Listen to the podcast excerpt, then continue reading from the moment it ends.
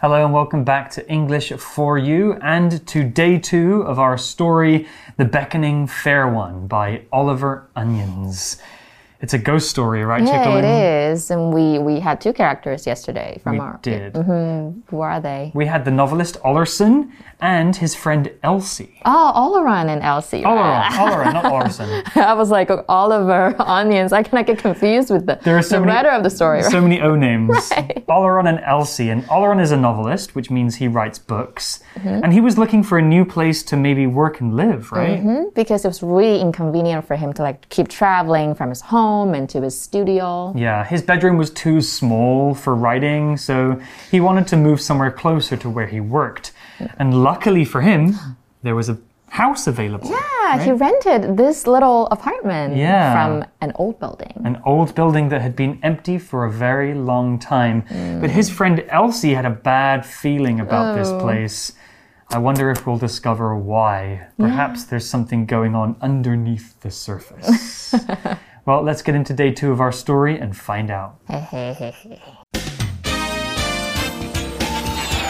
Reading The Beckoning Fair One. This was to be the first of many arguments between Oleron and Elsie about the book and the apartment. Elsie often visited the apartment, but strange things had started to happen. On one occasion, a nail that Oleron was certain he'd hammered flat into a piece of furniture cut Elsie's hand. On another, Elsie's foot went through a wooden step and was badly hurt. It was as though the apartment didn't want Elsie to be there. And then one day, Oleron saw something that really scared him. It was a ghostly figure of a woman. A wide eyed Oleron was so frightened that he ran out of the apartment and went straight to the pub. He eventually felt brave enough to return and was relieved to find the apartment empty. He decided to put the experience down to his imagination. Oleron couldn't feel it, but Elsie had noticed his behavior getting stranger. He had started talking to himself and kept wanting to keep her away from the apartment. He soon didn't want to see her at all. So, yesterday our story left off with Elsie thinking that Oleron's first version of his book was the best. She didn't think that he should write a new one. This is going to cause problems. The story begins today. This was to be the first of many arguments between Oleron and Elsie about the book and the apartment. Elsie often visited the apartment, but strange things had started to happen. 所以这边有一个主词 be v to v， The story used the structure was to be, which is an interesting phrase structure. The original sentence said, This was to be the first of many arguments between Oleron and Elsie about the book and the apartment. So, was to be is used about someone or something in the past to say what would happen at a later time. But what's interesting about this phrase is that we can only use it in hindsight. That means from a position in the future when we know the outcome of what happened. So here's an example. This was to be our last class together. I can only say this sentence from the advantage of being in the future because I know that actually, yes, that class that happened a while ago was the last class. Here's another example. It was to be the last time that they would see each other. Again, I could only say this from the future because I now know that it was in fact the last time that they saw each other. Another example. It was to be a wonderful party. Yeah, the party turned out to be pretty good, but I only know that because it's already happened. Here's one last example sentence. It was to be the best performance of his life. So using was to be is using the past tense version, but there is a present tense version too. Is to be. An example sentence of the present tense version could be This is to be the last time you are late for class. Now, using the present tense version, we're not talking about the past, we're talking about the present and how, in this example sentence, the class that we're having now will be the last time you're late for it. Something really, really bad is about to happen in the story. On one occasion, a nail that Oleron was certain he'd hammered flat into a piece of furniture cut Elsie's hand. Oof, this is turning into a horror story now. There's even blood involved. Mm. Let's take a look at the word occasion. The word occasion is a noun and it describes a particular event or the particular time that something happened. An occasion is a time when something occurred, which is a related word. It's an instance of something happening. An occasion is an important event, like a wedding or a party. Here's an example sentence You have been late to class on many occasions this semester. Occasion 就是时刻的时节，那在我们文章中出现的 on one occasion 指的就是有一次，那么它也可以指重要的盛会或者是场合。比如说，He has a blue suit which he only wears on special occasions。那这个字呢变成副词就可以当偶尔的意思，occasionally。比如说，Police cars occasionally circle the building。 Ooh. Occasionally is kind of the same as saying sometimes, right? we also saw the word hammer, which can be a noun or a verb, though it was used as a verb in the story. To hammer means to use a hammer, which is a heavy metal tool with a flat end, and we use this to hit things. We use hammers mostly to hit nails into wood to build something. Hammer, the verb, means to do just that. We can use hammer in another special way too. To hammer something into someone means to repeatedly say the same thing to someone in the hope that they will understand or change their mind. Here's an example sentence. The construction workers have been hammering all morning. Oh I can't sleep. I hate that. So common in Taipei. I know, right？所以 hammer 呢就是锤击，把什么东西锤进里面。然后这边是动词哦，老师刚刚有说，当名词就是 hammer，就是一个锤子的意思。那口语的话也可以指大力抨击什么东西，比如说 My voice has been hammered by a lot of producers，代表他们觉得啊、你不够好什么，这个也是当口口语有这个意思。那所以有一次呢，Oliver 确信他已经用锤子把一个钉子锤到家具里面了，可是这个钉子却割伤了 Elsie 的手。Seems like this apartment does not like Elsie. Something else is about to happen to her. On another, Elsie's foot went through a wooden step and was badly hurt. It was as though the apartment didn't want Elsie to be there. Hmm. So, at the beginning of this part of the story, when it said on another, what it meant was on another occasion. We saw the word wooden here, which is an adjective, and something that is wooden is made of wood. It's that simple. An example sentence could be I carved a small wooden horse toy for my nephew on his birthday. 所以呢，wooden 就是木质的，那所以木质的地板呢就是 wooden floor，那木质的盒子 wooden box，所以形容人的行为也是可以。I can't show you my smile right now, but if you have like a really awkward one, you could say that, mm, your smile is kind of wooden，就是有点僵硬的感觉。比如说，Let's take another picture. The smile you gave for the last one was a little wooden，有一点僵硬。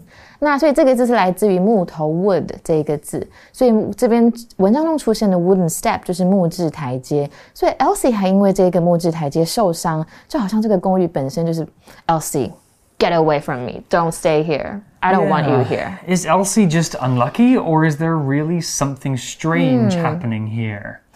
Well, let's find out. Let's get back to the story. And then one day, Oleron saw something that really scared him. It was a ghostly figure of a woman.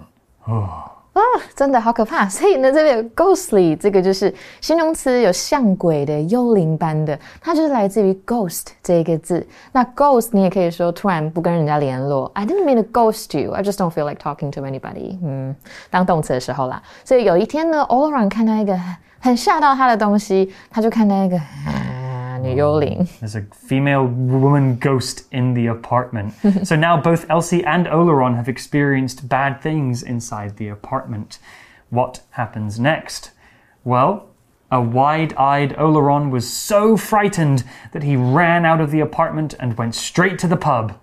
What all British people do in an emergency, we go to the pub. Really? OK，那我们来看一下里面这个 wide-eyed 到底是什么意思。 复合形容词呢，就是我们今天要讲的东西哦。那我们文章中出现的 wide-eyed 指的就是一个形容词加上一个 and，结尾加一个 ed，那就来形容让它主要的目的就是要让一个文句更简洁。那我们文章中出现的 wide-eyed 指的就是睁大眼睛的或很惊吓的意思。所以类似的用法还有像 cold-blooded 很冷血的啊，或者是 open-minded 就是很敞开心胸的，或者是绿色眼睛的 green-eyed。那我们看几个句子。The entire nation has been shocked by the cold-blooded murder of the two girls. 或者是呢，Dr. Keating is very open-minded about non-traditional treatments. So the story said that Oleron was frightened by the ghost. Naturally, you would feel scared. And that's exactly what frightened means. It's an adjective that means scared or afraid. Something that makes you feel fright. You feel frightened. Scary things can make you feel frightened, like ghosts or spiders.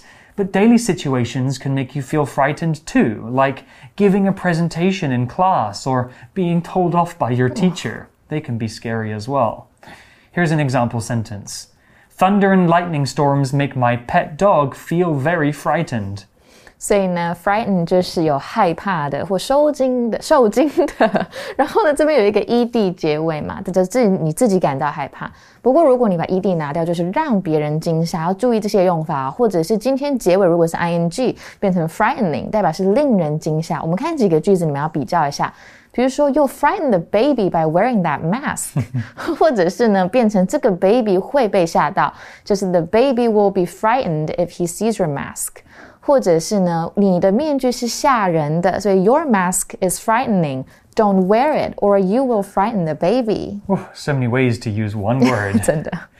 So the story said that Oleron will run to the pub, and I said that's something all British people do in an emergency. And that's because a pub is something that you find very, very commonly in the UK. Pub, P U B, is a noun, and it's actually short for public house. Oh, but this is no house that I'm thinking of. It's a mm-hmm. place where people go to drink alcohol and socialize. Pubs are very common in the UK, Ireland, and Australia, and some other countries too. A pub is kind of like a bar, though a pub might look a bit older in style, often inside very old buildings made of wood. Pubs usually serve food too, and they play music and sports on TV. Here's an example sentence Every Sunday afternoon, our family goes to the local pub for lunch. 所以呢，pub 就是酒吧。那说到酒吧，我们来聊聊跟酒吧相关的英文哦。Can we go to a pub like after this? Yeah, there are some pubs in Taipei actually. I think our listeners are a bit too young to go to the pub, but we can. Oh yeah, so sorry，你就等你们长大。所以这边有一个，我来看一下几个呃常见的，比如说调酒就是 cocktail。Like my favorite one is pina colada. Oh, with coconut, right? Yeah, I love it so much. 或者是呢，这个我不敢喝，有点 强，它就是 Long Island iced tea. Do you like it? Uh, not, not my favorite. 呃、o k 好，所以烈酒的话呢，我们可以说 spirits，像是 vodka、brandy 这些都是比较烈的酒。那如果你今天要加酒啊，不是要加冰块的话，就是 I'll have a scotch on the rocks，代表 on the rocks 就是加冰块。那如果不加，你就可以说 Well I'll have a scotch neat，代表你不要冰块。所以 Oleron 他就很害怕的逃出公寓，因为他看到这个可怕的女鬼，他就逃到酒吧去了。 yeah, in pubs in the UK, people usually will drink beer. Oh, okay. And we'll have some snacks too. The legal drinking age in the UK is 18. Is it the same in Taiwan? Yes, and in the States it's 21. 21. Yeah, yeah. halal. Well, back to the story and more about Oleron. It says he eventually he eventually felt brave enough to return and was relieved to find the apartment empty. He decided to put the experience down to his imagination. Okay. He's braver than I am. I don't think I would go back to that house. But eventually he did. Let's talk about the word eventually now. The word eventually is an adverb and it's related to time. Eventually means in the end, especially after a long delay, dispute, or series of problems. Eventually is kind of like the word finally. After trying so hard to do something, eventually is when the result finally happens. When we use eventually, the result could be positive or negative. We did do the thing we wanted to, or we didn't. For example, the rain didn't seem like it would stop, so we eventually decided to cancel the party. Or, after trying for many hours, I was eventually able to fix my computer. Here's another example sentence. After a long week of exams, I was eventually free to enjoy the summer break. Eventually 就是最终或终于。那我们也有在文章里面看到 relieved 这一个字，这个字就是很欣慰的啦，或者是松一口气的。因为他回去没有看到女鬼，他就啊，他就很 relieved。 那它的名词就是 relief。所以呢，他另外有说哦，他 put A down to B，代表他把 A 归因于 B，代表呢他提起勇气回去看看公寓还有没有那个女鬼，然后发现哎都没有东西了，他就松了一口气，就决定想说好吧好吧，可能我自己乱想了。So he managed to convince himself that he didn't really see a ghost, he was just imagining things. Well, back to the story. Oleron couldn't feel it, but Elsie had noticed his behavior getting stranger. He had started talking to himself and kept wanting to keep her away from the apartment. He soon didn't want to see her at all. 嗯，所以他的 behavior 就是他的行为，所以其实我们也可以说一个人很 well behaved，代表他很行为良好的。那如果行为不好，你可以说 badly behaved。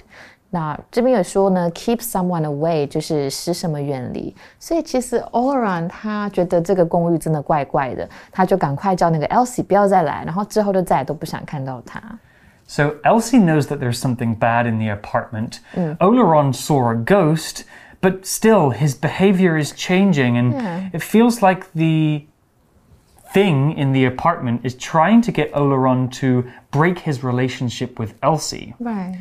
Maybe mm-hmm. the ghost lady has some kind of evil plan. Or maybe she has a crush on Oleron. Ooh. Oh my goodness. Is this a love story and not a ghost story? we'll probably find out in Yeah. day three, but for day two, that's all we have. Let's get into our For You chat question. You chat. So, our For You chat question for the day is this Chickalin, do you believe in ghosts? If yes, have you ever seen one? I think I do. Because, Yeah? you know, I've never seen one, mm-hmm. but just because I've never seen one doesn't mean they don't exist. Okay. It's more like I think they're there, but I just haven't seen them. okay. Sometimes you can feel them maybe around I, you. I can't. I've never felt a lick of ghosts. Okay. Can you say that? But, like, what about you? Do I believe in ghosts? I think I probably should say no. I don't believe in ghosts. Okay, why? Why? Because I believe in science. but also, you know, there's no proof of ghosts. True. You know, there's some videos or photos or stories, but there's no ah. like hard proof that ghosts exist. That is true. But I do sometimes have that creepy feeling when you're in a particular place that somebody's around you. Okay. And, you know, I find the whole thing of ghosts and other creatures, monsters, vampires, I find it all very interesting. Ah. I like to hear the stories and watch the movies and, and read the books, but I don't think I actually believe them to be true. Okay. It would be pretty cool if they were, though. Yeah, I, I would actually really like to see them. Yeah, as long as they don't hurt anybody. Yeah, yeah, yeah. I believe that they don't hurt people if you mm-hmm. don't hurt them. Because mm. as long as you're doing something out of your kind heart, I don't think anybody's going to hurt you, Yeah. right? Well, you guys can think about this question too. Do you believe in ghosts? Do you dare have this conversation even? Talk about it with, with your friends and maybe you can trade some ghost stories too. That's all we have for today. We'll see you tomorrow for the conclusion of the Beckoning Fair one. Vocabulary Review Occasion. Betty usually exercises after work, but on one occasion, she went to the gym at 6 a.m. Hammer. Leon hammered a nail into the wall so he could hang up a picture in his living room. Wooden. Laura's father built a wooden house using the trees he cut down in the forest. Frightened. Stanley was frightened when his brother jumped out from behind the door and yelled, Boo! Pub. Jason met his friend at the pub to drink some beer and play some games.